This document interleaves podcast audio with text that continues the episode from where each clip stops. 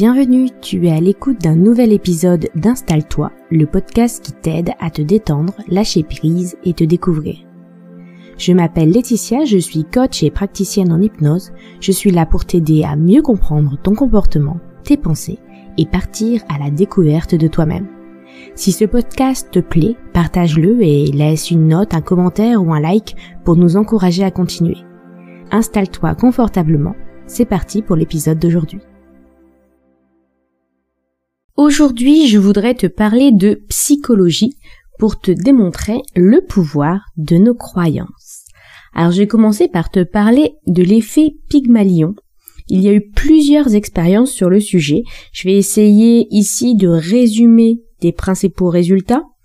Euh, des études ont été faites en donnant euh, de faux résultats à des tests scolaires, par exemple. Des chercheurs ont pris un groupe euh, aux résultats moyens et leur ont fait croire qu'ils faisaient partie du groupe ayant eu les résultats les plus élevés. En fin d'année, on observait que les élèves de ce groupe avaient réellement des résultats beaucoup plus élevés que le reste de la classe. Il leur a suffi de croire qu'ils étaient supérieurs aux autres pour réellement le devenir. Alors il y a eu plusieurs variantes de ce type d'expérience, mais toujours dans le même principe, pour montrer à quel point euh, nos croyances avaient un impact sur notre réalité. Maintenant, je vais te parler d'une deuxième théorie très proche, qui est la prophétie auto-réalisatrice. Si on reprend l'exemple du dessus, cette fois-ci, ce n'est pas aux élèves qu'on indique un groupe d'élèves supérieurs, mais aux enseignants et les résultats sont les mêmes. En fin d'année, le groupe a réellement des résultats supérieurs aux autres. En fait, les enseignants n'ont pas pris en compte les faits qu'ils observaient, mais au contraire les résultats du test, donc les fausses croyances que euh, leur avait données, et ont agi de telle sorte qu'ils ont confirmé les résultats. Alors que ce soit dans le premier ou dans le second exemple, on voit bien que les croyances induites au départ ont modifié les comportements et même la perception de la réalité dans le seul but de venir la confirmer et la renforcer.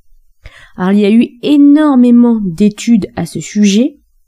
Tu peux aller sur Google, chercher plus d'expériences, plus d'informations. Euh, tu vas voir, il y en a énormément. Ça fait très longtemps euh, que euh, ces principes ont été découverts. Il existe plein, plein, plein de variantes et elles démontrent tous, toutes ces principes. J'ai connu ces expériences pendant mes études et à ce moment-là, je me suis rendu compte du pouvoir que peuvent avoir les autres sur nous. Mais je n'avais pas du tout compris que cette influence pouvait venir directement de nous-mêmes. Que ce soit dans la première expérience que je vous expliquais ou la deuxième, c'est euh, l'expérimentateur qui était venu induire une croyance. Mais on peut très bien nous-mêmes euh, créer cette croyance. Donc ça va dépendre de l'importance qu'on va donner justement. Ça peut être à des paroles extérieures, à des faits vécus, à euh, des, euh, des observations qui euh, sur les autres ou sur l'environnement.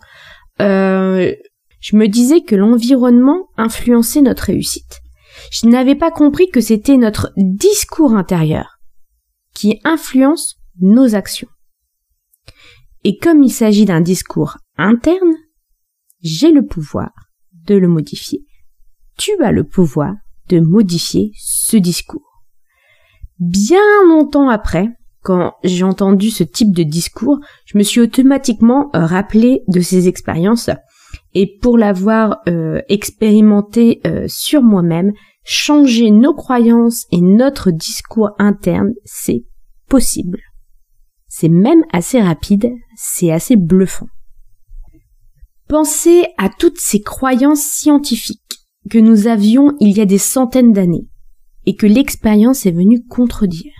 Les croyances, même celles qui perdurent depuis plusieurs générations, peuvent être changées.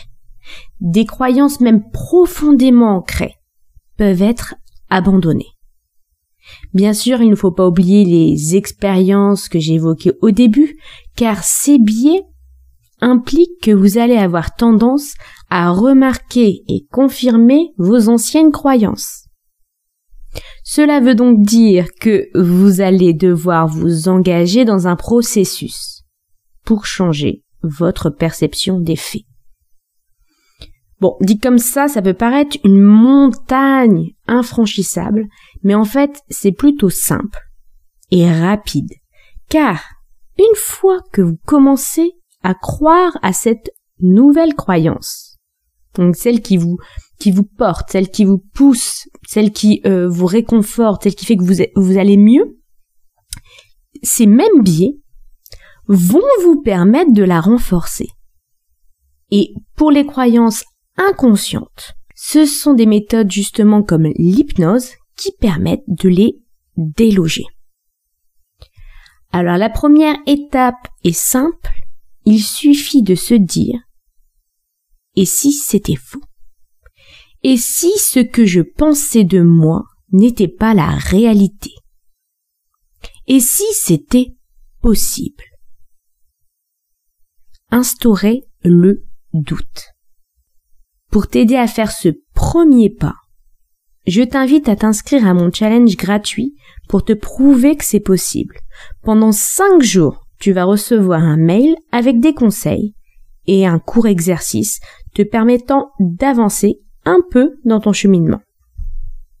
Et pour t'aider à te mettre en action, je t'offre en fin de challenge un audio d'hypnose conçu spécialement pour te délester de certains blocages inconscients. J'espère que cet épisode t'aura permis de mieux comprendre le fonctionnement des croyances et leur pouvoir sur notre réalité et le pouvoir que toi tu as pour changer ce discours interne.